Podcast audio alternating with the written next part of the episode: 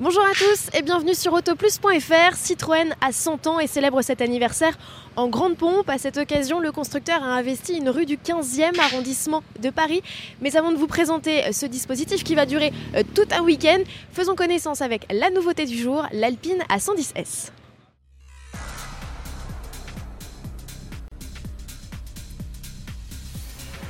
La voilà la surprise alpine bienvenue à l'A110S, dévoilée en avant-première dans le village des 24 heures du Mans. Esthétiquement, la berlinette ne change pas, ou peu.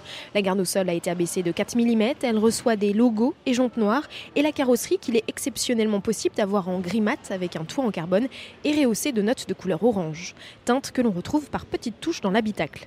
C'est finalement la fiche technique qui change le plus avec un 1.8 litre turbo gonflé de 40 chevaux pour flirter avec la barre des 300 chevaux, 292 précisément. Le couple est inchangé mais accessible plus haut dans les tours. La puissance est toujours transmise au roue arrière via une boîte à double embrayage à 7 rapports.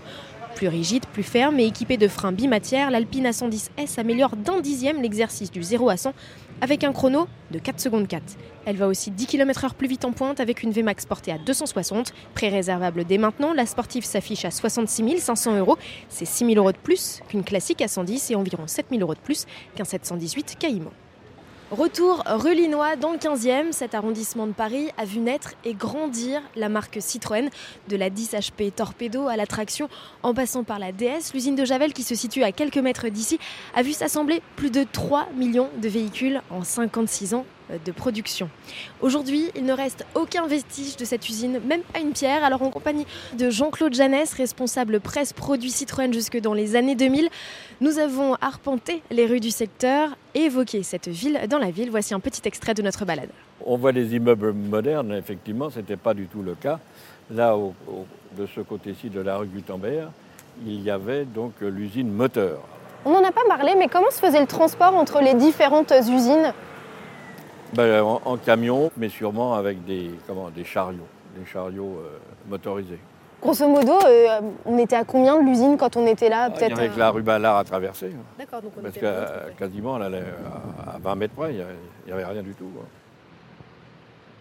À deux pas du 15e trône la Tour Eiffel. André Citroën n'a pas hésité à se servir de la Dame de Fer pour promouvoir sa marque et ses modèles. C'était un visionnaire, un génie des relations publiques qui avait plus d'un tour dans son sac pour marquer les esprits, comme nous l'explique Denis Will, ambassadeur Citroën Héritage.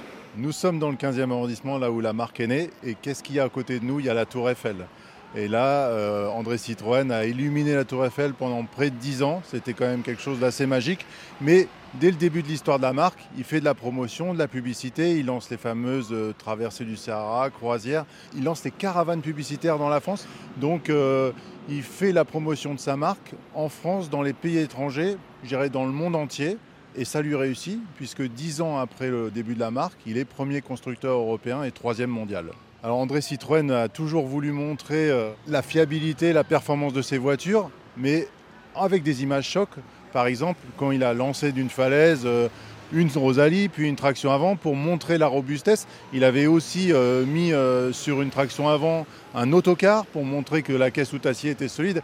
Donc il avait vraiment envie d'aller de l'avant, mais aussi envie de servir le client. C'est vrai que tout l'esprit publicitaire lancé par André Citroën a, perduré, c'est-à-dire notamment dans les années 80 avec Jacques Séguélin qui a innové avec des, publicités assez incroyables. On se rappelle de la Visa sur le porte-avions qui était projetée d'un porte-avions. Euh, et ça, c'était pas du virtuel, hein, c'était du réel. Et à un moment où la marque en avait besoin.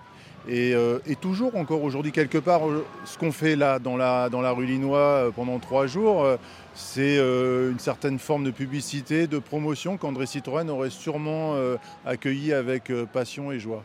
Et dans cet esprit coup médiatique, Citroën propose aux curieux et aux passionnés de venir visiter son musée à ciel ouvert installé ici rue Linois dans le 15e arrondissement de Paris. Sans voiture, hommage aux 100 ans de la marque, elles proviennent de collections privées et du célèbre conservatoire. Vous avez jusqu'au dimanche 16 juin pour venir les admirer et en plus c'est gratuit. Si vous n'êtes pas à Paris ce week-end, ne manquez pas le prochain gros rassemblement de Citroën. C'est le rassemblement du siècle qui est organisé les 19, 20 et 21 juillet à la Ferté-Vidame, le centre des salles historiques de Citroën qui est basé dans l'Eure-et-Loire. Et pour assister à ce plus gros rassemblement de véhicules au chevron, il vous en coûtera 12 euros et c'est gratuit pour les moins de 12 ans.